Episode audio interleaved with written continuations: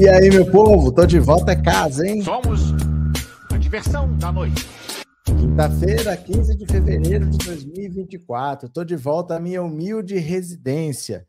E tá chegando aquele, aquele momento que a gente tanto esperava, né? Tá chegando nos graudões. Augusto Aras entrou no radar dos golpistas. Ele que foi avisado de tudo o que estava acontecendo e ele achava que não tinha que investigar, que não, nada era crime, que era para deixar para lá assim mesmo. Agora ele está sendo investigado por omissão, porque assim, dos militares, mesmo os que foram contra, os que não entraram no golpe, mas eles têm por obrigação, se eles estão vendo um crime acontecer, eles têm obrigação de notificar. Então eu não posso ser um militar, eu sou contra golpe, eu não vou participar de um golpe, mas eu vejo o que está acontecendo e eu deixo rolar. Então, militares estão sendo investigados por omissão mesmo. Quem não participou, quem não fez nada, está sendo investigado por omissão. E essa investigação está chegando também no Augusto Aras, que viu tudo, foi avisado, recebeu denúncias, cabia a ele investigar e ele fechou os olhos. Ele simplesmente deixou para lá, não investigou e colaborou para que aquilo tudo acontecesse. Né? Nos quatro anos de Bolsonaro, sem a participação de Arthur Lira, que fechou os olhos lá e não aceitou nenhum pedido de impeachment contra Bolsonaro, e a participação do Augusto Aras na PGR, que nunca viu crime em nada, 90% do que o Bolsonaro fez ele não teria como ter feito. Então o Augusto Aras entrou no radar e o Pazuello também, o Pazuello que passou livre daquela passagem dele no Ministério da, da Saúde, porque o Augusto Aras recebeu o relatório da CPI da Covid e não fez nada não instaurou nenhuma investigação, não apurou nada, deixou por isso mesmo. Por isso não sobrou nada para o Pazuello, porque não sobrou nada para ninguém. Ele sentou em cima do relatório e lá ficou. Agora, o nome dele aparece na delação do Mauro Cid como um dos mais radicais a favor de um golpe de Estado. Então, esses dois nomes que a gente estava esperando há tanto tempo, enfim, entram no radar. Por isso que a investigação não pode ser tão rápida. Ah, já tinha que estar tá preso. Gente, é muita coisa. É muita gente, é muita gente fazendo coisas diferentes. E você tem que verificar qual foi a participação de cada um, ver as responsabilidades de cada um e conseguir provas contra cada um. Não basta a gente saber, eu tenho que ter a prova efetiva contra cada um deles. E a Polícia Federal está fazendo isso. Ah, mas eu fico tão triste, gente, quando eu penso que o Pazuello pode ir para cadeia, que o Augusto Aras pode ir para cadeia. Ó, oh, Ó como eu fico triste, ó, eu fico triste pra caramba.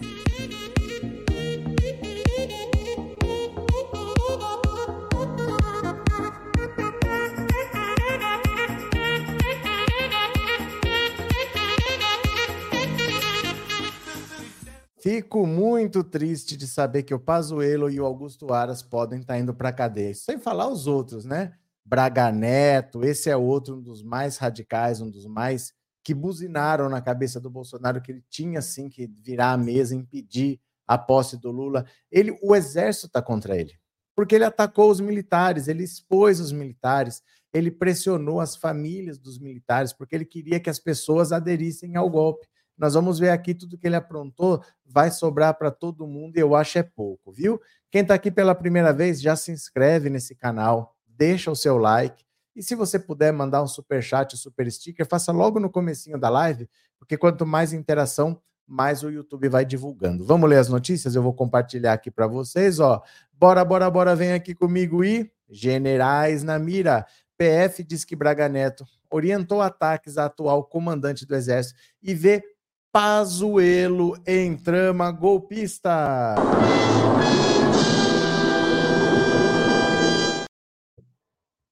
Aqui não foi?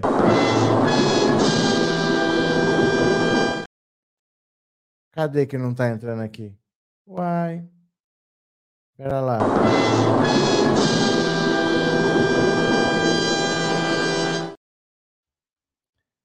Pera lá. Para mim não estava aparecendo aqui, viu?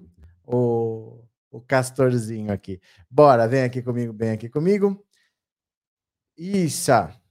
O relatório da Polícia Federal que embasou a operação mais recente sobre a tentativa de golpe de Estado mostra que o ex-ministro Braga Neto estimulou bolsonaristas a atacarem, em dezembro de 2022, o general Tomás Paiva, hoje comandante do Exército. O documento que o Globo teve acesso também revela a atuação do ex-ministro da Saúde, Eduardo Pazuello, na trama golpista e afirma que a investigação reuniu dados que comprovam que o ex-presidente Jair Bolsonaro analisou e alterou uma minuta de decreto que determinou o rompimento constitucional. A atuação de Braga Neto contra Tomás Paiva foi revelada pela colunista Malu Gaspar.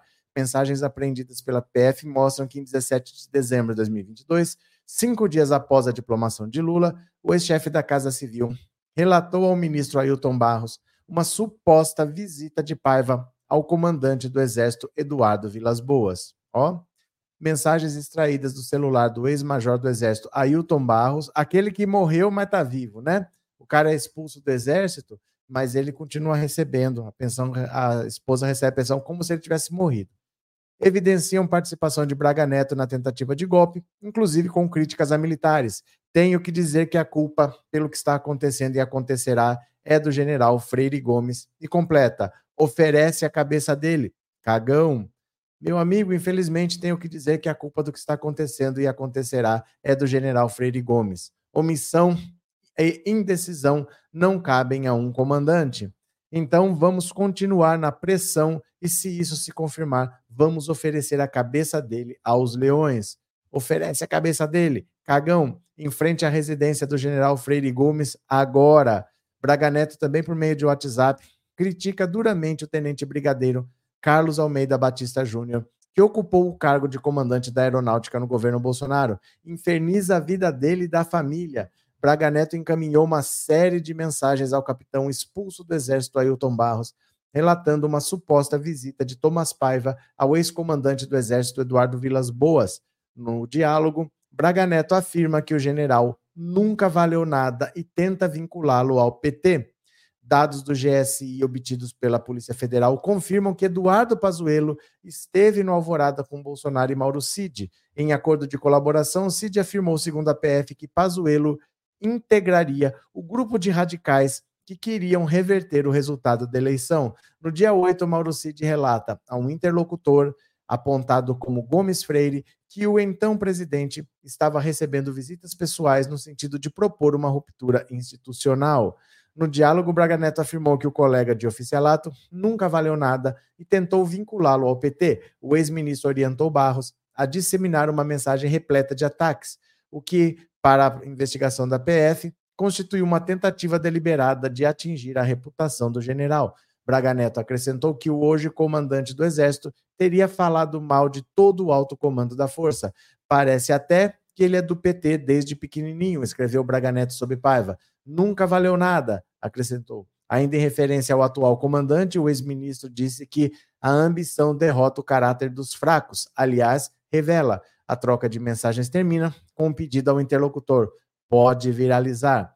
O objetivo da pressão do então auxiliar de Bolsonaro seria constranger oficiais do alto escalão a embarcarem na empretada que previa manter o grupo no poder e impedir a posse de Lula. Na semana passada, a decisão do ministro Alexandre de Moraes autorizando a operação já havia mostrado elementos da ação de Braga Neto, como a orientação a ataques ao comandante da aeronáutica na ocasião, Tenente Brigadeiro Batista Júnior, e em ofensas ao então comandante do Exército, Marco Antônio Freire Gomes. Braga Neto chega a chamá-lo de cagão. O relatório entregue ao STF também reuniu indícios de que Pazuello, que não foi alvo da operação na semana passada, foi um dos aliados de Bolsonaro que defenderam a ruptura institucional. Um dos elementos citados pela Polícia Federal é um áudio gravado em 8 de novembro, no qual o tenente-coronel Mauro Cid, ex-ajudante de ordens, relata ao interlocutor que o então presidente estava recebendo visitas no sentido de propor uma ruptura institucional e pressioná-lo a tomar medidas mais fortes para reverter o resultado das eleições. Segundo a PF, a gravação foi endereçada aparentemente a Freire Gomes. O cenário apresentado por Mauro Cid ao general Freire Gomes na data de 8 de novembro já demonstra uma atuação do atual deputado federal general Pazuello no sentido de propor uma ruptura constitucional com fundamento em uma interpretação anômala do artigo 142 da Constituição. Desde antes das eleições vencidas por Lula, grupos bolsonaristas passaram a difundir a ideia de que o artigo 142 da Constituição, que regula o papel das Forças Armadas, poderia ser usado com base para rejeitar o novo governo. A interpretação já refutada pelo próprio STF é de que o dispositivo autorizaria uma intervenção dos militares como um poder moderador. Dados do GSI obtidos pela Polícia Federal confirmam que Pazuello esteve no Palácio da Alvorada em 7 de novembro e passou quase 11 horas no local, das 7h30 às 18h20. Cid também estava na residência oficial. Gente, chegou nos peixes grandes, chegou nos militares.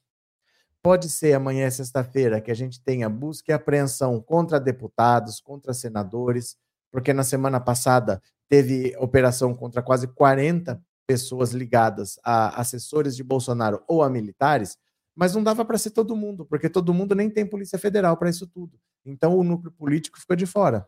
Amanhã, que é uma sexta-feira, pode ter toque, toque, toque na porta de deputado, de senador. Pode ser amanhã, pode ser semana que vem. Mas estamos nos peixes grandes. Estamos chegando nos, nos militares que nunca responderam por nada nesse país já tomaram o poder à força, já mataram, já torturaram, já exilaram, já prenderam arbitrariamente, nunca pagaram por nada. E agora estão na reta de ir para a cadeia, estão sendo investigados, há provas, vão ser julgados, né?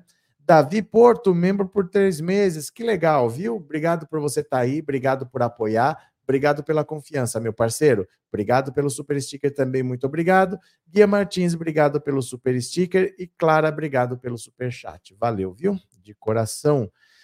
Miranda, boa noite. É militar jogando militar no lixo, tem que ter uma limpa nas forças federais estaduais que tenham confiança do povo. É isso não vai acontecer. Uma limpa não tem como fazer, não tem como você tirar militares de lá. Esses que cometeram esses crimes estão sendo investigados e vão ser responsabilizados, mas fazer uma limpa é difícil. É a mentalidade das Forças Armadas. Então você tem que tirar praticamente o exército inteiro. Não tem como fazer isso, né? Não tem. É um problema para a gente conviver e tentar reverter no longo prazo. Não chegar assim, fazer uma limpa. Isso não dá. Dá para fazer no longo prazo. É, variedades e criatividades. Boa noite. E o Ciro não se manifesta sobre as últimas ações da PF. Não sei que diferença faz também, né? Ciro Gomes não tem apoio nem da família dele mais. Ele não tem apoio do PDT, ele não tem apoio da própria família. Saiu o irmão Cid Gomes, saiu do PDT, o Ivo Gomes, a Lia Gomes, que é irmã dele, que é deputada estadual, todos saíram do PDT e todos romperam com ele, é, são irmãos. Então, ele não está tendo relevância nem na família, né? Diogo, pessoal, bora dar um like para ajudar a impulsionar o canal. O povo não dá um like, é isso mesmo? mexe um dedo, é, dá um clique aí, meu povo, o que aconteceu? E Holanda, esses marginais estão acostumados a praticarem crimes, as fakes sobre o governo estão a todo vapor. Bolsonarismo precisa ser criminalizado. Não tem como criminalizar bolsonarismo. Não tem como, gente. Isso daí são aquelas coisas que vocês podem esquecer. Não tem como criminalizar o bolsonarismo. Pelo seguinte: imagina se fosse possível você criminalizar um movimento político. Então vamos dizer, é, agora é crime ser tucano. Ou então, agora é crime ser liberal. Não se esqueça que a esquerda é minoria. Daqui a pouco vai ser crime ser petista, porque eles são maioria. É só querer aprovar.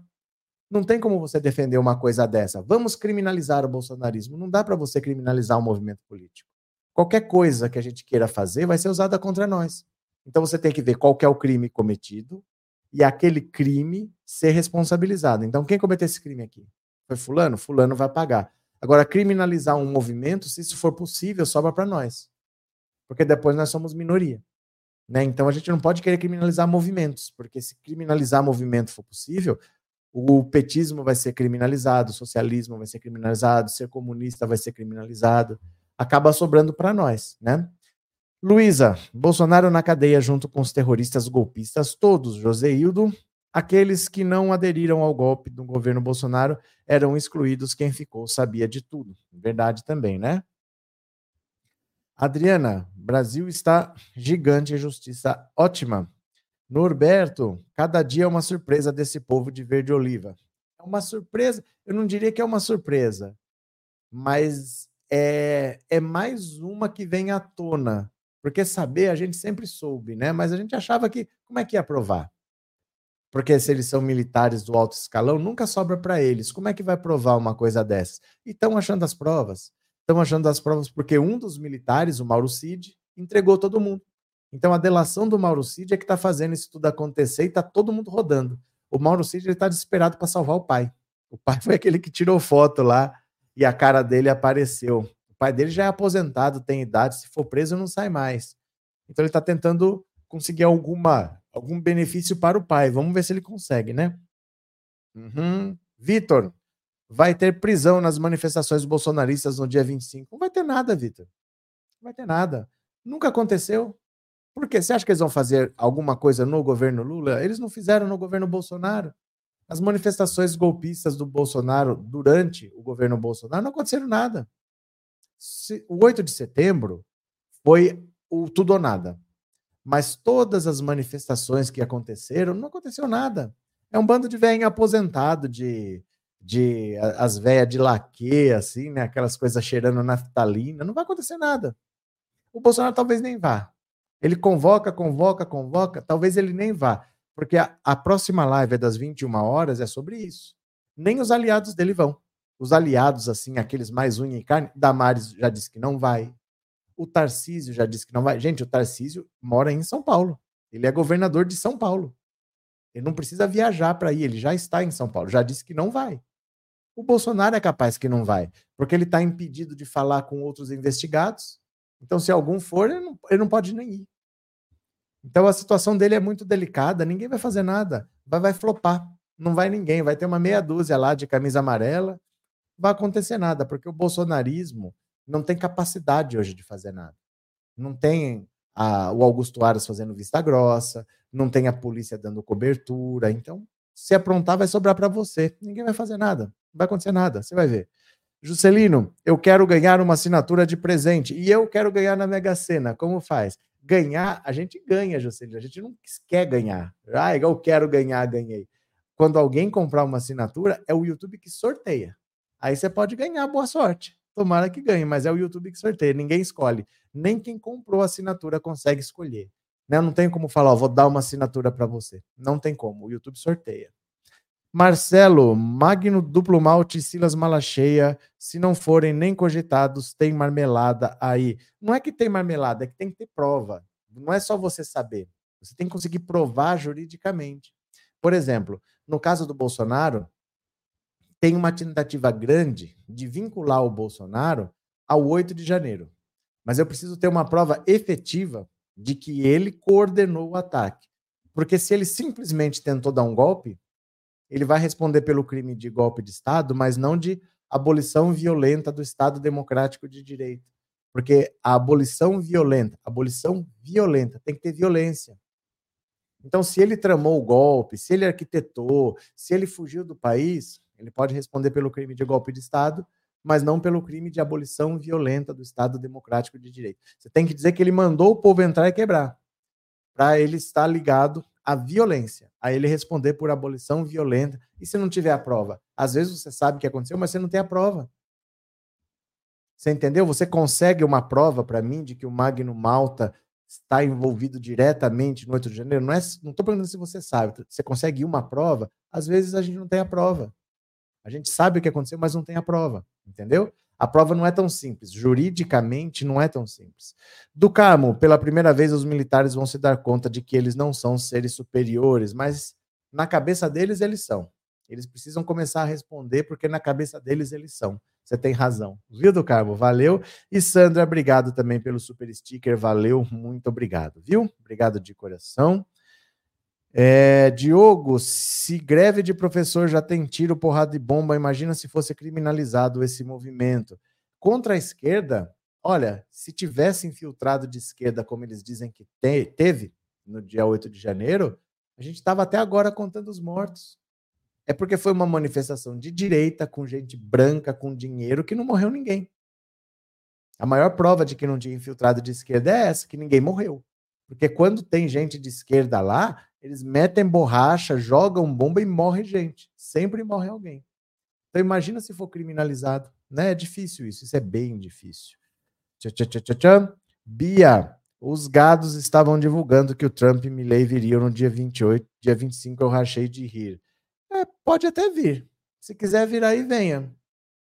Gente, essas coisas não têm peso, não. Não sei de onde que eles tiram essas ideias. Se eles quiserem vir, eles que venham. Não muda nada. Juridicamente não muda nada. E o Bolsonaro, se for, ele vai ter problema, porque ele não pode se comunicar com nenhum dos investigados. Quem será que vai, né? Helena, boa noite. Será que o Pazuello sabe para que lado fica a papuda? O Pazuello não sabe a diferença entre Amapá e Amazonas. Ele troca as vacinas, né, quando ele manda. Então, vamos ver. Bora para mais uma, gente? Vocês vêm comigo? Pera aí, deixa eu fechar aqui. Opa, pronto. Bora, vem aqui comigo, bora, bora. Olha o Augusto Aras. Procurador diz que a ação de Aras facilitou o movimento golpista.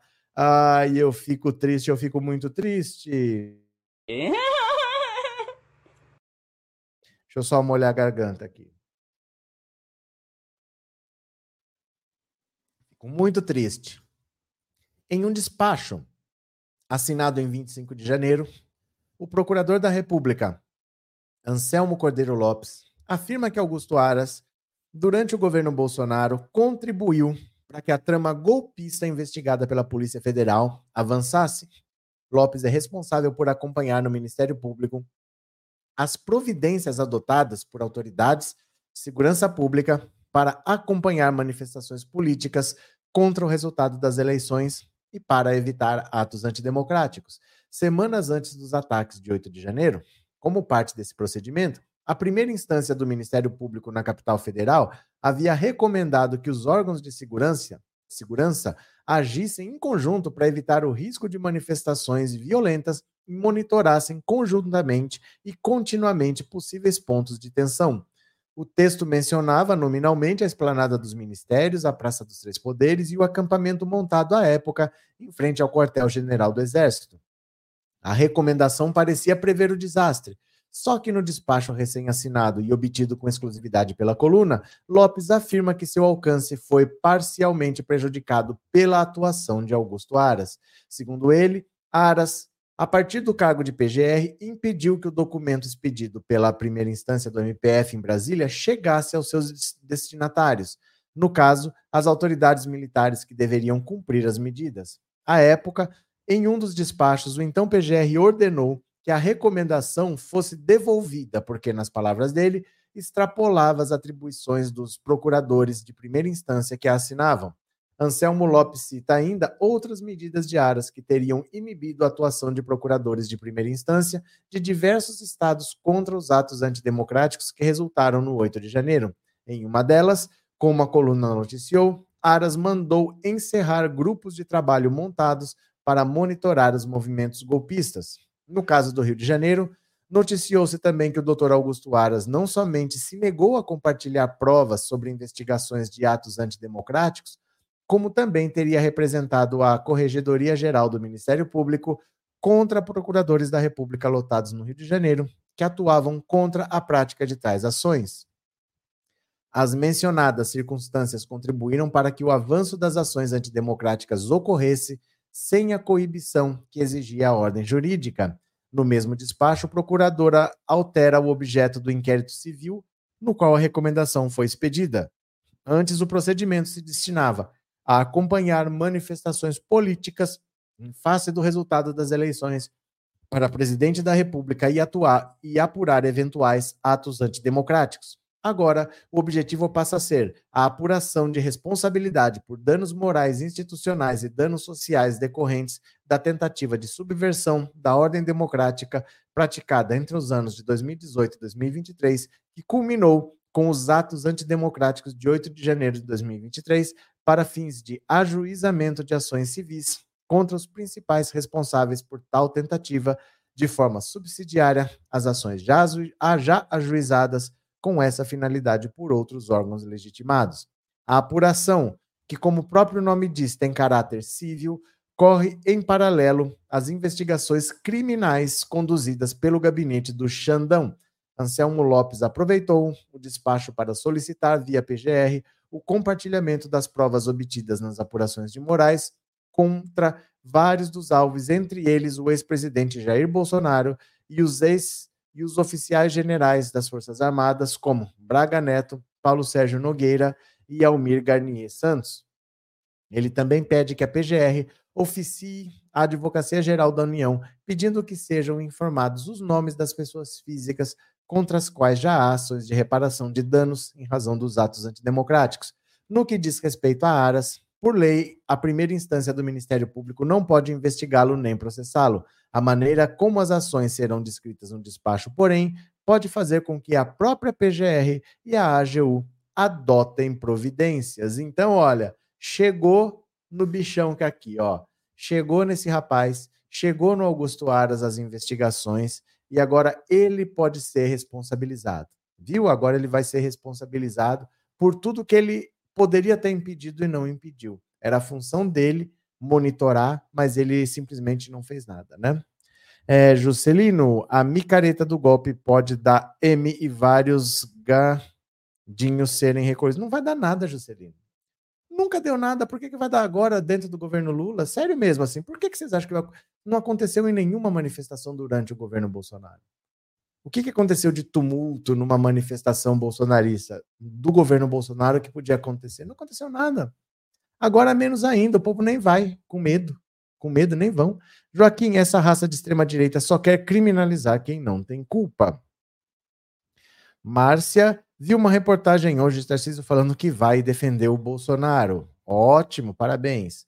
É, Kush Lemon, PF acha prova da fuga de Bolsonaro e acelera a prisão. A casa caiu de vez, vai ter que devolver a grana que foi para os Estados Unidos. Mentira isso, gente. É mentira. Eu peço para vocês pararem de ficar copiando e colando essas man manchetes sensacionalistas, que isso é mentira. Isso é mentira. Peste não achou prova de fuga de nada e não acelera a prisão de nada. O Bolsonaro vai ser preso depois de ser julgado e condenado. Não vai ter prisão preventiva, não tem acelerar a prisão. Não fiquem copiando e colando títulos de outros lugares, é porque é mentira. É mentira. Não existe isso, não. Viu? Aqui em Governador Valadares tem muito gado. Uh, Expedito, e as perspectivas para as pretensões na prefeitura da Jaciara são boas? São cada vez melhores. Já começaram os ataques, já começou o pessoal falando que de jeito nenhum vai ter petista mandando na cidade. Nunca uma mulher foi eleita prefeita lá, em São Bento do Sul. Nunca um PT passou perto de ser prefeito lá. Já tem é, ela nunca, hashtag ela nunca, ela não, ela nunca. Já começaram os ataques. Vamos ver. Eu acho que as perspectivas são realmente boas, porque o pessoal já está preocupado e já está atacando, viu? É, Seninha, eu acredito que o Ara seja punido, pois tudo que chega perto do Bozo queima. É verdade. Tânia, Augusto Aras foi o moleque responsável na PGR. Cadeia para esse golpista. Cris, várias páginas postaram isso, que a PF achou prova da culpa. Mas vocês leram a matéria, gente? Mas vocês leram a matéria? Vocês leem a manchete e não leem a matéria. Precisa ler a matéria. Vocês leram a matéria? Às vezes vocês não leram a matéria. O que que achou? Entendeu? Antes de sair espalhando o que saiu na folha, leiam a matéria. Vocês só leem a manchete, viu? Vamos ler mais uma aqui, vamos ler mais uma. Após Braga Neto orientar sobre viralizar ataques, General Tomás virou alvo de perfis bolsonaristas. Olha aqui, ó. Ó, ó, olha a prova aqui, ó. General Melancia, ele está fazendo pressão contra o presidente. Ele quer ser subordinado por um ladrão condenado. Não, subordinado a um ladrão condenado, né? Cinco dias após a diplomação do presidente Lula, em 17 de dezembro, o general Walter Braga Neto orientou o ex-capitão Ailton Barros, expulso do Exército em 2006, a viralizar ataques ao também general Tomás Paiva, que acabaria escolhido pelo petista para comandar a força em fevereiro do ano seguinte. Dito e feito, o período imediatamente posterior à ordem, revelada pelo colunista, pela colunista Malu Gaspar, foi de fato marcado pela intensificação da ofensiva contra oficial em perfis de apoiadores do ex-presidente, de quem Braga Neto foi ministro da Defesa e candidato a vice na disputa pela reeleição. Na conversa com Barros, obtida pela Polícia Federal, que investiga movimentações golpistas que orbitaram o Planalto na reta final do governo passado, Braga Neto narra uma suposta visita que Tomás Paiva teria feito a Eduardo Vilas Boas, ex-comandante do Exército e assessor de gabinete de, segurança institucional.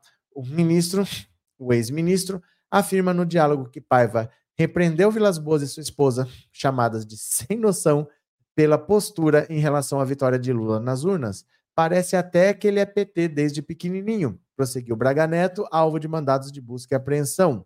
Nunca valeu nada. O contato é encerrado com uma recomendação a Ailton Barros. É verdade. E pode viralizar. Barros é próximo do tenente Mauro Cid. Chegou a ser preso junto com o ex-ajudante de ordens. Na manhã do dia seguinte, a conversa com Braga Neto e o ex-capitão, o influenciador bolsonarista Ed Raposo, que soma mais de 100 mil inscritos em um canal no YouTube e outros 91 mil no X, a, encampou a mesma narrativa. O general Thomas, com letras maiúsculas mesmo, é um, uma vergonha para as Forças Armadas. Ir à casa do general Vilas Boas e fazer ameaças veladas em frente à sua esposa foi uma das coisas mais covardes de que já tive notícia na vida. Que sujeitinho vil e sujo, merece desprezo eterno da tropa, escreveu Raposo no X, em postagem que teve 134 mil visualizações. Dois minutos depois do conteúdo compartilhado por Ed Raposo, outro perfil trouxe relato similar, acompanhado de uma foto de Thomas Paiva com os dizeres: ele está fazendo pressão contra o presidente. Ele quer ser subordinado a um ladrão coordenado. O general também passou a ser chamado de traidor da pátria e melancia, termo utilizado com frequência pela direita para se referir a oficiais supostamente vinculados à esquerda que seriam verdes por fora e vermelhos por dentro. Aqui, ó. A ofensiva também já teve início na noite anterior, ainda no, no mesmo dia do recado enviado por Braga Neto a Ailton Barros. Um passarinho me contou que o general Tomás foi à casa do glorioso general Vilas Boas e chamou a atenção dele e da esposa de que seriam prejudicados se continuassem apoiando a intervenção. A informação é de que a dona Cida, esposa de Vilas Boas, ficou morrendo de raiva. Postou um perfil bolsonarista às 21h33 daquela data em mensagem que marcava o empresário Paulo Generoso. Generoso, aliás, é mencionado como fonte de vários conteúdos alusivos ao suposto encontro entre os dois generais. General Tomás, que deve assumir o comando do Exército no governo Lula, foi pedir ao general Vilas Boas que não apoiasse manifestantes e que sua esposa não fosse à frente do quartel e levou uma porta na cara, segundo o jornalista Paulo Generoso fundador do movimento República de Curitiba, que surgiu para endossar a Lava Jato e defendeu a eleição de Bolsonaro em 2018 e 2022, Generoso é sócio de Eduardo Bolsonaro, filho do ex-presidente, em uma empresa aberta nos Estados Unidos.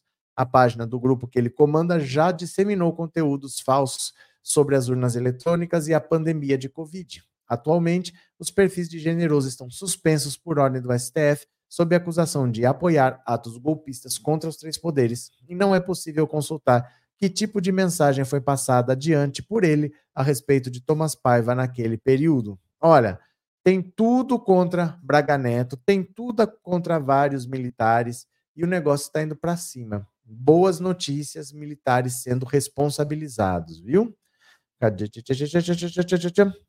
Juscelino, os gados gostam de sal.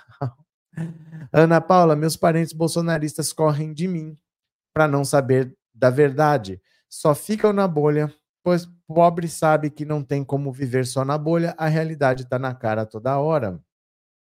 Vitória, Vitório, o Mala Cheia diz que vai mesmo sem Bolsonaro. O Bolsonaro é muito difícil que ele vá. Ele tem essa determinação de que ele não pode falar com outros investigados, e se ele estiver ali, pode acontecer qualquer coisa. Alguém que disse que não ia, acaba indo, os dois se encontram. É problema se ele for. Vamos ver se vai. Vamos ver. Vamos ver o que acontece, né? Fernando já pensou tanta confusão para prender o Bolsonaro e quando ele for julgado, passar só três anos na cadeia por bom comportamento vai ser revoltante. Mas por que você acha isso, Fernando? Por que você acha isso? De onde você tirou esse número, três anos? De onde você tirou isso? Só para entender. Porque assim, quem quebrou uma vidraça tá pegando 17 anos de prisão. Você passa um sexto, um sexto em regime fechado. Esses vão ficar três anos presos. Aí vão sair para o semiaberto, para o aberto, mas são os que quebraram a vidraça. O Bolsonaro é o organizador de tudo. Além disso, ele roubou joias do Estado brasileiro levou para os Estados Unidos para vender, fez negócio nos Estados Unidos sem ter autorização para isso, trouxe dinheiro para o Brasil sem declarar, invadiu o sistema do SUS, mandou o hacker invadir a urna eletrônica, falsificou o cartão de vacinação. Você acha que vai pegar os mesmos 17?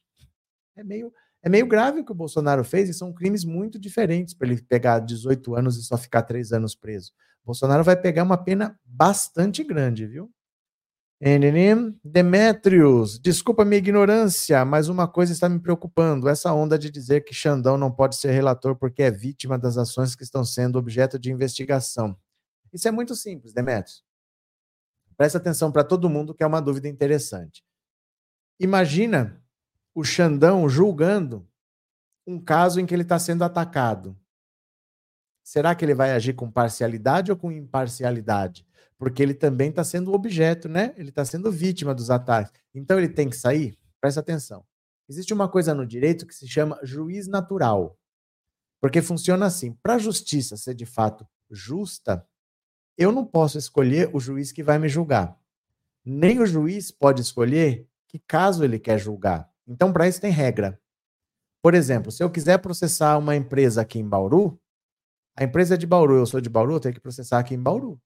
Eu não posso falar assim, olha, eu vou processar lá em Salvador, porque lá eu tenho um juiz que eu, eu quero que seja ele que julga. Eu não posso escolher onde eu vou processar. E nem o juiz pode falar, eu quero julgar aquele caso ali, ó. Aquele caso traz para mim. Tem regra, chama juiz natural. No STF, os casos são sorteados. Então chega uma ação lá, é feito um sorteio e esse sorteio determina para quem vai o processo. A regra do juiz natural tem que ser respeitada. Se fosse assim, imagina, por exemplo, é, o Xandão está me investigando. Por algum motivo lá. O meu caso está no STF, ele está me investigando. Aí eu xingo o Xandão, pronto, estou atacando o Xandão. Agora ele já não pode mais divulgar. Aí era fácil acabar com o juiz natural. Você entendeu? Se bastasse o juiz ser atacado e aí ele não pode mais julgar porque ele está sendo atacado, qualquer criminoso poderia escolher o juiz. Qualquer juiz que vem, se eu não gosto, eu ataco ele. Ah, agora eu, ele está investigando, ele está julgando e está sendo atacado pelo criminoso. Então ele não pode julgar. Aí eu ficava atacando, atacando até ser o juiz que eu quero. Então não existe isso, de que o Xandão tem que sair porque ele está sendo atacado por quem ele está investigando, porque senão seria fácil o criminoso escolher o juiz que vai julgar. Era só ficar atacando, atacando e o juiz ia tendo que sair. Isso não existe. Não dá para eu atacar e o cara ter que sair, entendeu? Não tem como não. Continuemos. Regina, meu amigo governador de São Paulo declarou a um jornalista que estará com o inelegível. Mas e daí? E daí? O que eu tenho a ver com isso? O que eu tenho a ver com isso, hein? Esse é o tema da live das 21 horas, minha amiga. José Bezerra, não estamos sob o risco do 8 de janeiro reacender a qualquer momento? Não. Já passou um ano e não reacendeu. Agora vai todo mundo para cadeia, não é a polícia do, do Bolsonaro, não é o Augusto Aras que está lá, vai todo mundo para cadeia. Não tem mais cartão corporativo para dar dinheiro, não tem o Bolsonaro insuflando. Não vai acontecer de novo, não vai acontecer. É, Anne, Valdineide, minha querida, semana passada já é por aí. Julinha já voltou. É, Ubiraina, obrigado pelo super sticker, viu? Obrigado pelo apoio de coração. É, Valdineide, e pensar que Jacques Wagner e Rui Costa estavam defendendo que Aras ficasse no cargo. Se o Augusto Aras tivesse ficado no cargo, como ele próprio participou do golpe, nada disso ia estar acontecendo. Ninguém ia responder por nada. Porque para investigar, o rabo dele ia aparecer. Então ele não ia investigar nada. Mas o Lula nunca cogitou. Então, apesar do Jacques Wagner e do Rui Costa defenderem, o Lula nunca cogitou. Porque ele sabia que se ele tivesse lá, nada disso ia estar acontecendo. Ele ia simplesmente fechar os olhos como ele sempre fez, né? Juscelino, somos resistência. Somos resistência. Rogério, depois dessa reunião golpista, depois desses, dessa dos 800 mil, só apoia o Bozo quem gosta de bandido. Mas eles gostam, gente. A direita gosta de bandido. A direita elegeu o Zé Trovão de tornozeleira eletrônica. Se o cara é inocente, beleza, responde na justiça, prova sua inocência. Na próxima eleição eu voto. Mas se o cara está sendo investigado e eu não gosto de bandido, eu não deveria jamais votar. A direita vota. A direita vota. A direita não tem o menor constrangimento, né? Eles gostam de bandido, eles passam pano para bandido sempre, né? É, Antônio, estou doido para saber dos celulares do WASF. Aguenta as pontas, porque essas investigações demoram. É muita coisa. É, é, são duas mil pessoas sendo investigadas, né? Demora. Eliane, por que o Collor nunca foi preso, nem o genocida será? Uma coisa não tem nada a ver com a outra. O Collor ainda cabe recurso. Ó, trânsito em julgado é quando não cabe mais recurso. Então, ele foi julgado, foi condenado, ainda cabe recurso. Então, a sentença não é definitiva. O STF tem que julgar o recurso dele e falar: agora vamos executar a pena. Isso ainda não aconteceu.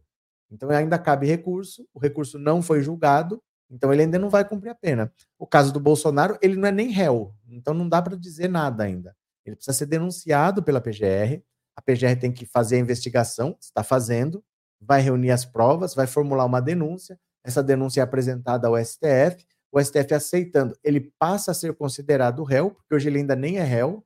Aí, depois de ser considerado réu, vai ter um julgamento, ele tem que ser julgado, condenado, cabe recurso, ele entra com recurso no próprio STF. É assim que é o caminho, viu?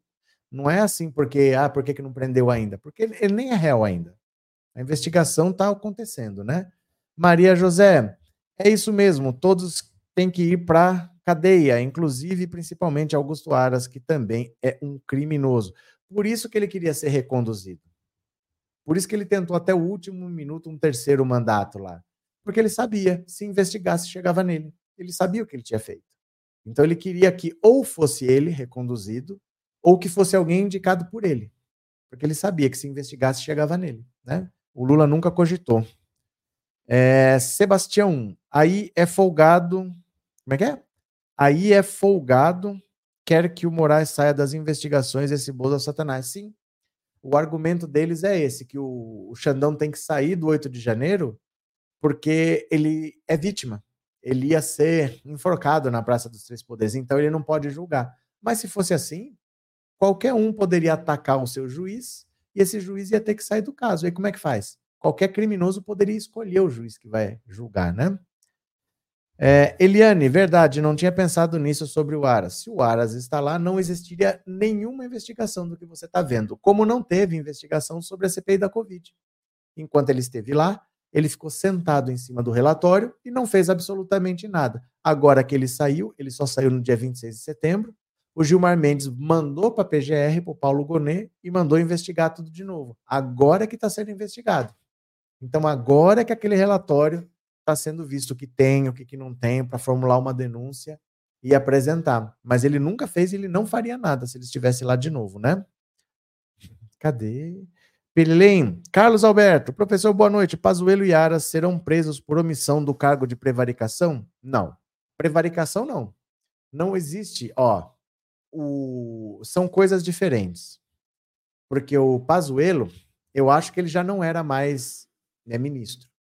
Acho que ele já não era mais ministro. Quando teve essas tratativas de golpe, já tinha tido a eleição, ele tinha saído seis meses antes para disputar deputado federal e ele acabou eleito. Então ele não tem em tese, ele não tem nada a ver com o governo. Você entendeu? Para ele não tem essa história de prevaricação, porque ele não tem a ver com o governo, ele não é mais um servidor público. E o Augusto Aras, eles próprios conseguiram uma resolução lá, que o STF assinou embaixo, que membros do Judiciário ou do Ministério Público não respondem pelo crime de prevaricação. Então, por exemplo, se eu sou um procurador e eu não denuncio aquele cara, é porque, no meu entendimento, ele não deve ser denunciado. Eu não posso ser acusado de prevaricar, porque eu estou lá para decidir. Se eu acho que ele não deve ser denunciado, eu não posso ser acusado de prevaricação. É uma, eu tenho essa capacidade, eu tenho essa competência de decidir quem deve ou não ser denunciado. Então, ele não responde por prevaricação Augusto Aras. Ele não responde. Se ele não fizer nada, é porque ele era a pessoa que tinha que decidir se faz ou se não faz, e ele decidiu que não faz. Você entendeu? Então, no caso do Pazuello, não tem prevaricação, porque ele já não era mais servidor público. E no caso do Augusto Aras, por ser do Ministério Público, não tem prevaricação, porque é um direito deles denunciar ou não. É uma faculdade deles. Eles denunciam ou não conforme o entendimento deles. Viu? É, Adriana, boa explicação, não entendia porque o Collor não foi preso. É porque assim, ó, o STF é uma corte só. para o Brasil todo. Então você pode pensar, poxa, mas tem um recurso do Collor, por que não julga logo? Pode julgar logo, mas vai atrasar outro. Aí dali a pouco você vai estar tá falando, ah, mas por que, que esse caso está demorando? Pode julgar logo esse, mas vai atrasar o outro. Na fila do STF tem 2 milhões e 300 mil ações para serem julgadas. É muita ação para uma corte só julgar. Eles conseguem julgar por ano 200 mil ações, porque um julgamento pode valer para várias ações, né? Várias ações às vezes questionam a mesma coisa, ou então é o mesmo princípio. Uma decisão que eles tomam vale para várias ações, mas são 2 milhões e 300 e 200 mil por ano. Então, na média, a sua ação pode ficar lá 10 anos para ser julgada. Às vezes o crime prescreve e não é julgado. Então é uma corte para o Brasil todo. O recurso do Collor está lá. Julgando, se for considerado improcedente, tem que executar a pena e ele vai preso. Só falta isso. Mas é uma fila. O STF é uma corte só para o Brasil todo. Como é que faz? Pode até acelerar aqui um, mas vai atrasar outro do mesmo jeito. E daqui a pouco a gente está falando, e aquele caso, por que não vai? Não dá para ser todos rápidos, porque é uma corte só, para o Brasil todo. Né? Quem mais está por aqui? Michele. Alice, você não sabe que o Alexandre de Moraes era afiliado ao PSDB? Ele era afiliado ao PSDB, foi indicado ministro pelo Michel Temer, né? Cadê? Antônio, nesse caso, o entendimento é do PGR. Se o Gonê decidir, está decidido. É. É. Mas, por exemplo, se o Gonê falar assim, eu não vou denunciar o Augusto Aras, é porque ele é a pessoa que decide se tem elementos para denunciar ou não. Ele não vai estar tá cometendo o crime de prevaricação. Entendeu? Porque senão, não precisava de PGR. Se ele fosse obrigado a denunciar tudo, não precisava. Ele está lá exatamente para decidir. Pensa, vamos, quer ver? Eu vou tentar explicar de uma maneira mais simples. Por que, que tem um juiz? O juiz vai julgar e vai dizer é culpado ou é inocente. Se sempre fosse culpado, não precisava de juiz. Então o juiz ele tem o direito de mandar um para um cara para cadeia ou mandar para casa. E ele pode decidir para lá ou para cá. Por isso que o juiz não responde por um erro. Eu mando você para cadeia, você ficou 10 anos preso lá. E aí você era inocente. Você pode pedir uma indenização, mas é para o Estado. Não é do bolso do juiz, porque o juiz ele tem o direito de te mandar para lá ou para cá. Se ele errar, a justiça entende. Ah, ele é um ser humano, ele pode errar. Então isso faz parte. Acontece, os, os, seres humanos erram. Ele não é responsabilizado, o juiz não responde pelo que ele faz. A justiça tem muito disso, entendeu? Então o PGR, ele não responde pelo crime de prevaricação, porque é um direito dele não querer investigar alguém se ele achar que não tem os elementos para isso, né? É, Neilson, a cara do Aras já mostra que ele é um mau caráter, tomara que seja expulso do PGR. Eu não sei nem qual é a situação dele. Não sei se ele ainda é do, do Ministério Público Federal, se ele está aposentado, eu nem sei. Viu? Mas se ele vai para cadeia, na idade dessa galera que está indo para cadeia, a maioria não sai. Porque não é a mesma coisa, né? Você está na sua casa é uma coisa, você está preso é outra.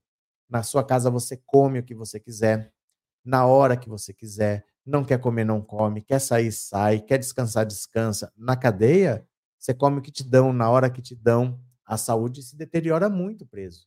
Você não tem uma vida de, de mordomias, tal. Esse pessoal tem problemas. O, Roberto Jefferson é o cara que já estava no bico do corvo, preso, com certeza ele piora, porque ele tem que seguir um, umas regras que não é o que o corpo dele está acostumado, a saúde dele vai se degradar. E a maioria deles, na idade que eles estão, se forem presos, eles nem saem mais. O Valdemar já tem 74 anos. Imagina pegar 30. Quando que ele vai sair de lá? Com 80 e lá? Esse pessoal às vezes nem chega lá. Esse pessoal nem alcança para sair. Vamos ver. Obrigado, viu, Neilson? Obrigado pelo superchat, viu? Cadê? Maria José, só porque falei de minha alegria em ver esses militares sem máscara. O que aconteceu, Maria José? O que aconteceu? Rúbia, tem tanta coisa para resolver mesmo que o país está de cabeça e o outro está fazendo turismo com o nosso Quem está fazendo turismo com o seu dinheiro? Você tem você tem convênio com a CVC? Você está pagando para alguém fazer turismo? Paga para mim também. Eu quero fazer turismo com o seu dinheiro. É possível? Posso fazer turismo com o seu dinheiro? Quem está fazendo turismo com o seu dinheiro? Paulo Bastos, está, essa demora do STF vai terminar. Bozo, pre, Bozo prender o ministro Alexandre de Moraes. Faz o menor sentido. Paulo, não está tendo demora nenhuma. Eu não sei, de verdade. Eu acho que vocês são todos. Vocês nasceram na Suíça, vocês nasceram no Principado de Mônaco. Eu não sei de onde que vocês, onde vocês nasceram. Vocês estão achando que a justiça do país é super rápida e está demorando demais. Na experiência de vocês é assim? Você entra na justiça, mês que vem tem uma resposta, o culpado está preso, é assim? Na vida cotidiana de vocês é assim que acontece? Porque na minha experiência, eu tive que entrar na justiça contra uma empresa, levei sete anos. Sete anos, ganhei. Mas levei sete anos. Eu não sei onde que essa justiça está tão lenta para vocês. Costuma ser assim? Você entra na justiça, ou mês que vem já resolveu, já foi tudo certo? Não sei. Mas a justiça brasileira é essa. A justiça não está lenta.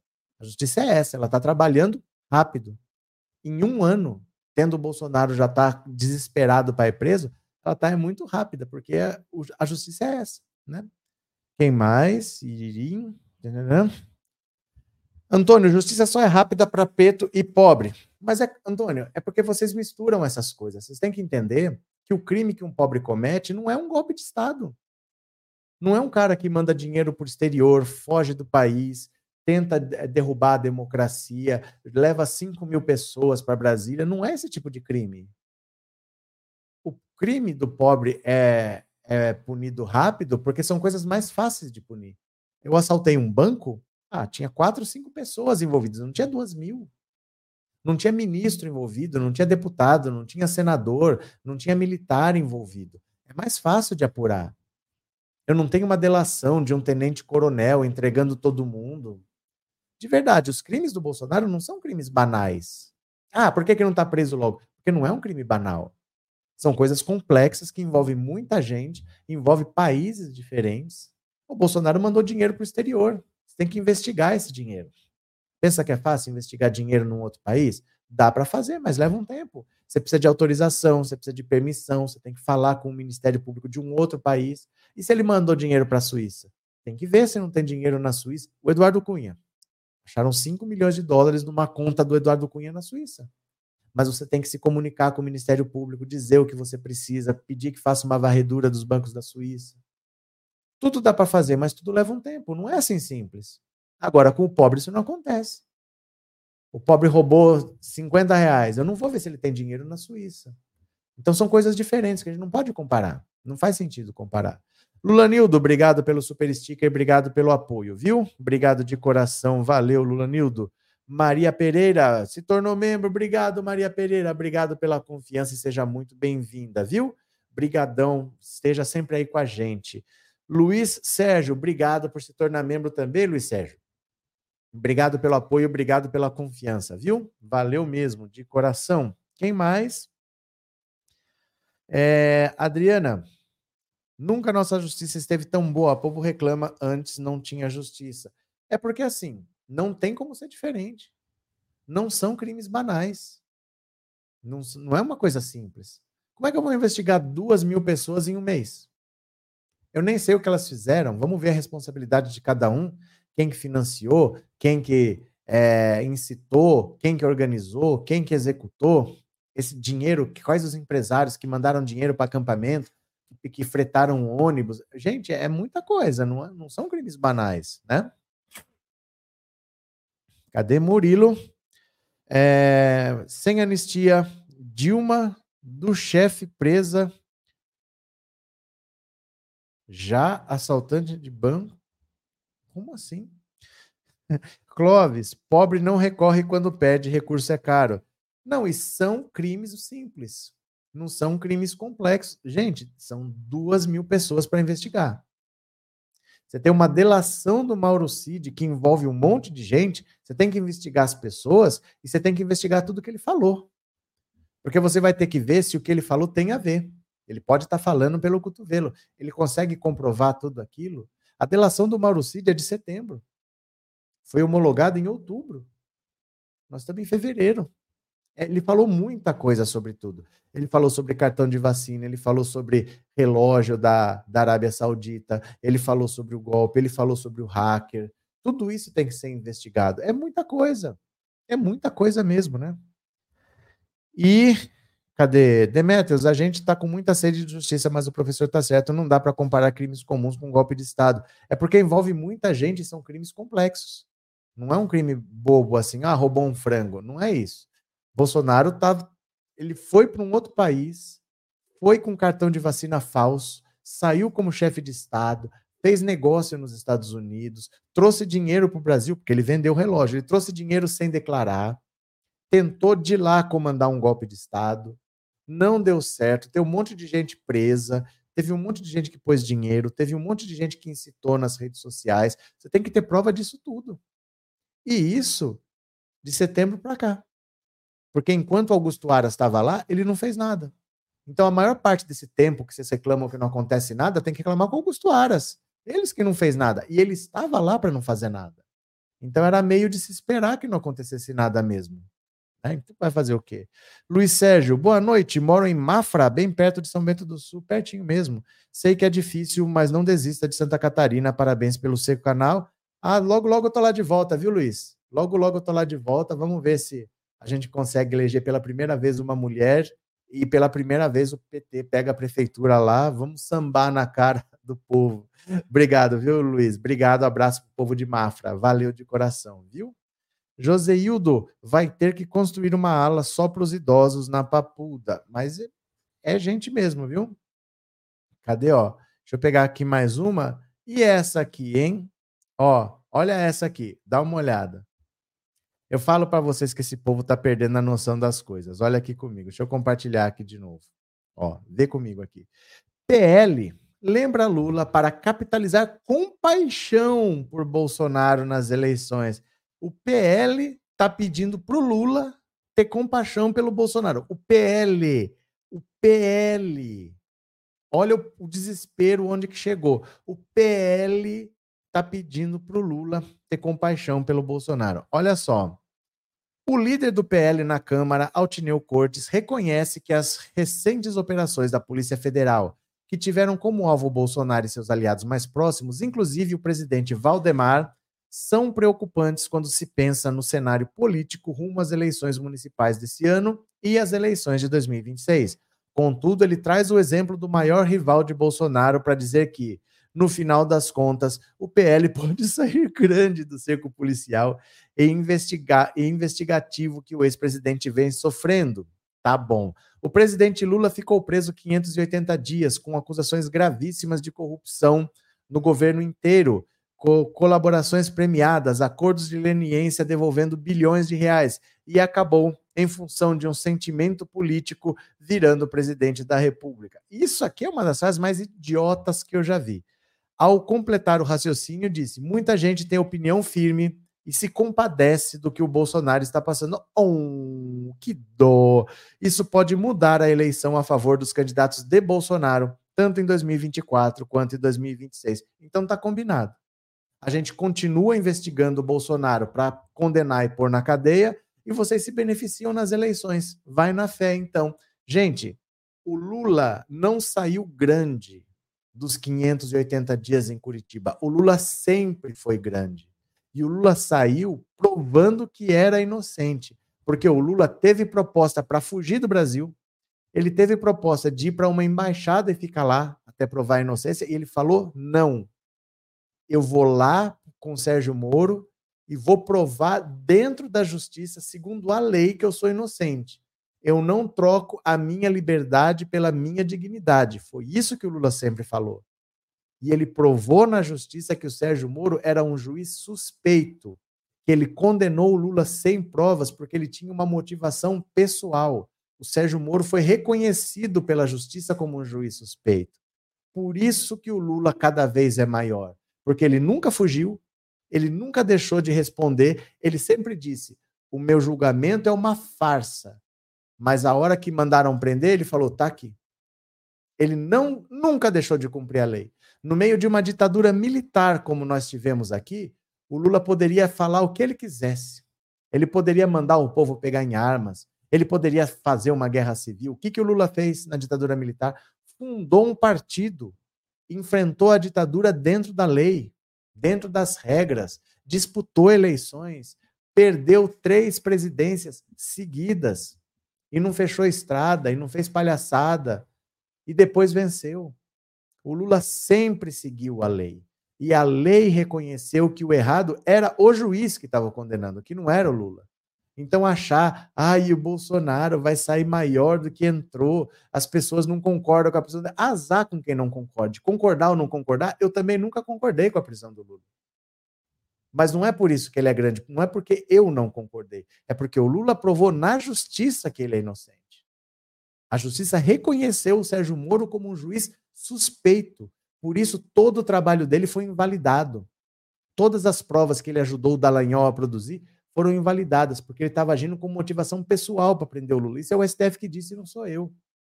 Então, achar que o Bolsonaro vai ficar preso e vai sair maior porque as pessoas não vão aceitar a prisão dele, só o PL para falar uma M dessa.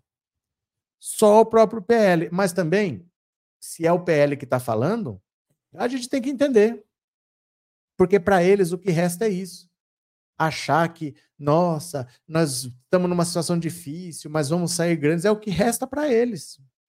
É o que resta para eles. Eles sabem que o Bolsonaro vai ser condenado. O que resta falar é: o Bolsonaro vai ser condenado, mas para nós eleitoralmente vai ser bom. É o que resta, gente.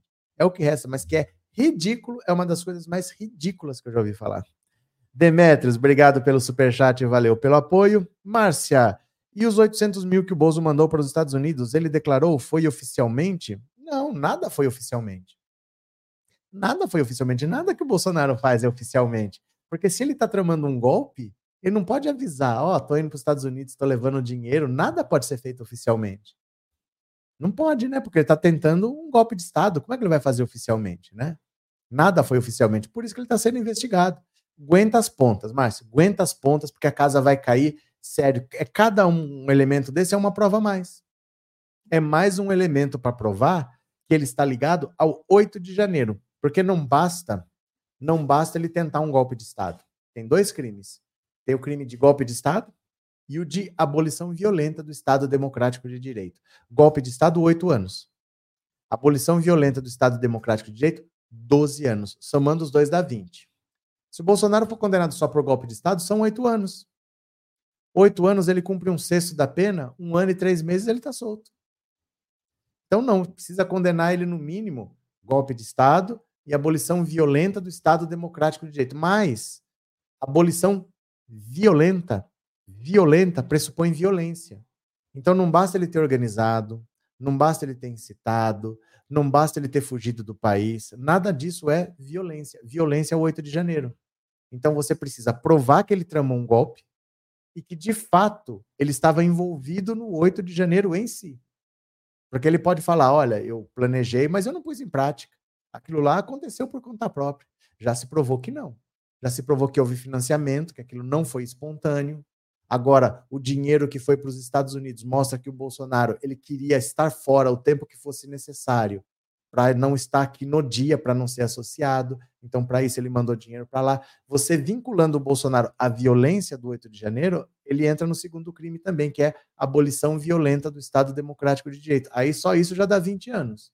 Só que tem outros, né? Associação criminosa, aí vai juntando, vai juntando. Mais o cartão de vacina, mais as joias da Arábia Saudita, mais não sei o quê. Isso vai embora agora. Isso vai embora. Então, é por causa disso. É mais uma prova contra ele. Vamos esperar. Valeu, Márcia. Obrigado. Cadê?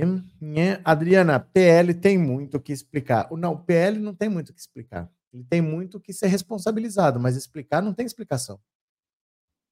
Não tem explicação. Mas vai explicar o quê? Não tem explicação. Não tem.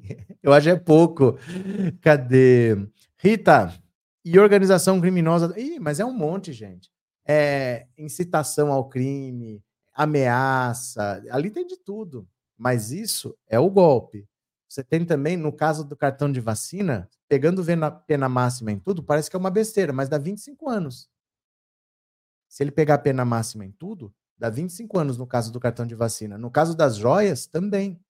Porque no caso das joias, ele roubou, tirou do país sem autorização, fez negócio, trouxe dinheiro de lá de fora, não declarou. Ele cometeu um monte de crime também. Ele pressionou o aeroporto lá de Guarulhos para liberar as joias para ele que estavam lá sem pagar imposto. né? Ele entrou com essas joias ilegalmente, não declarou, sabendo que eram itens da presidência e não pessoais, retirou. Ele cometeu um monte de crime, um monte de crime. E está tudo provado, mas tem que ser julgado, né? Tem que ir para julgamento. Quem mais? Sem frescura. Professor, está sendo cogitado no STF reavaliar a lei da anistia que livrou militares da ditadura. O bicho vai pegar. Duvido que seja, esteja sendo cogitado no STF isso. Sabe o que acontece? Pessoas falam isso e divulgam, mas eu duvido que o STF esteja mexendo com isso. Porque a maioria daquelas pessoas nem está viva mais. A maioria daqueles militares nem está vivo mais. Acho difícil que estejam mexendo com isso. De verdade, assim. Acho realmente bastante difícil. É que alguém divulgue e sai falando, mas o que, que mudaria, assim, no fundo? Né? No meio dessa loucura toda? Não acho. De verdade mesmo, não acho. Alex. Opa, não reagiu. É, falta denunciar essa galera com as provas da CPI da Covid, mas está lá com o Paulo Gonet. É que assim, gente, o Gonet não vai fazer em um mês o que o Aras não fez em quatro anos, vai levar um tempo, né? São quatro anos de PGR parada, ele não vai apresentar todas as denúncias em um mês. Ele vai ter que trabalhar muitas coisas assim, mas leva um certo tempo, né? Antônio Bozo ainda não devolveu o relógio Patek Felipe, mas nem se sabe se esse relógio existe, Antônio. Nem se sabe se esse relógio, porque nunca chegou a ser registrado. Uma coisa é, tinha joias que foram registradas e que foram solicitadas, e ele não devolveu. Mas tem, relógio, tem relógios presentes que nunca foram registrados, que entraram na mochila lá daquele Bento Albuquerque, entendeu? Nem foi registrado, ninguém sabe se esse relógio existe. A verdade é essa, né? É, não acredito também que reavaliem essa lei dos militares. A maioria nem está vivo mais. E assim, você já está botando militares na cadeia. Agora você quer revisar toda a história do Brasil. Né? Gente, é uma corte só para o Brasil todo. Nunca se esqueçam disso, né? Nunca se esqueçam disso. Márcia, então tem que acrescentar o crime de evasão. Gente, é muito crime. É por isso que eu falo que não são crimes banais. Não são crimes simples assim. Ah, por que, que não está preso ainda? Se fosse um pobre, já estava preso. O pobre não comete esse tipo de crime. O Bolsonaro cometeu muitos crimes e muitos crimes que envolvem muitas pessoas. É crime pra caramba. Porque ele não podia ter tirado essas joias do Brasil. Ele saiu como chefe de Estado, porque como chefe de Estado ele não ia ter a bagagem revistada, então ele entrou lá com uma mala cheia de joias. Ele ou era chefe de Estado ou era turista porque acabou o mandato dele, ele pediu visto de turista. E nos dois casos, ele não tem autorização para fazer negócios nos Estados Unidos. E ele comercializou produtos lá, ele não tem autorização para isso. Aí ele pegou em dinheiro vivo e trouxe para o Brasil sem declarar. Ele não pode simplesmente não declarar essa quantidade de dinheiro. Esse dinheiro é lícito, não é lícito. Não foi declarado, ele entrou com esse dinheiro todo. E isso só no caso das joias. Só que ele ainda, para fazer isso, ele falsificou o cartão de vacina. E para falsificar o cartão de vacina, invadiu o sistema do SUS. Você pensou que ele poderia ter alterado a lista de, de, de transplantes do SUS? A lista de espera de transplantes? Então, assim, é muita coisa para ser apurada. Muita coisa. Ele chamou um hacker para invadir a urna eletrônica, mandou o cara para o Ministério da Defesa, mandou entrar nas contas do Xandão. É muito crime junto. Vamos ver. Mas não é uma coisa de apuração rápida assim, entendeu? É, Wanda, 40 meses de gratidão por informações e por atenuar e acalmar meu coração nos quatro anos mais difíceis que passamos. Obrigado, Wanda. Obrigado pelas palavras. Obrigado por você estar tanto tempo aí, há mais de três anos, né? Eu vou fazer o seguinte: eu vou parar por aqui e eu volto às 21 horas, porque às 21 horas vocês vão ver. Nem os aliados do Bolsonaro vão aparecer na manifestação na Paulista. E não vão porque não são idiotas. São oportunistas mas não são idiotas. Eles sabem que rende voto de bolsonarista se eles estiverem lá, mas eles não querem ir para cadeia para amarrar, para morrer abraçado com o Bolsonaro. Então voltem, a live das 21 vai aparecer na tela, você clica e volta para a gente continuar conversando. Valeu? Daqui a pouco eu tô aí, viu, meu povo? É só um pouquinho, faz um pix no intervalo, ó. Faz um pix para colaborar com o canal. Daqui a pouco eu volto. Beijo, beijo, beijo. Daqui a pouquinho tem mais e eu já volto. Fui, valeu.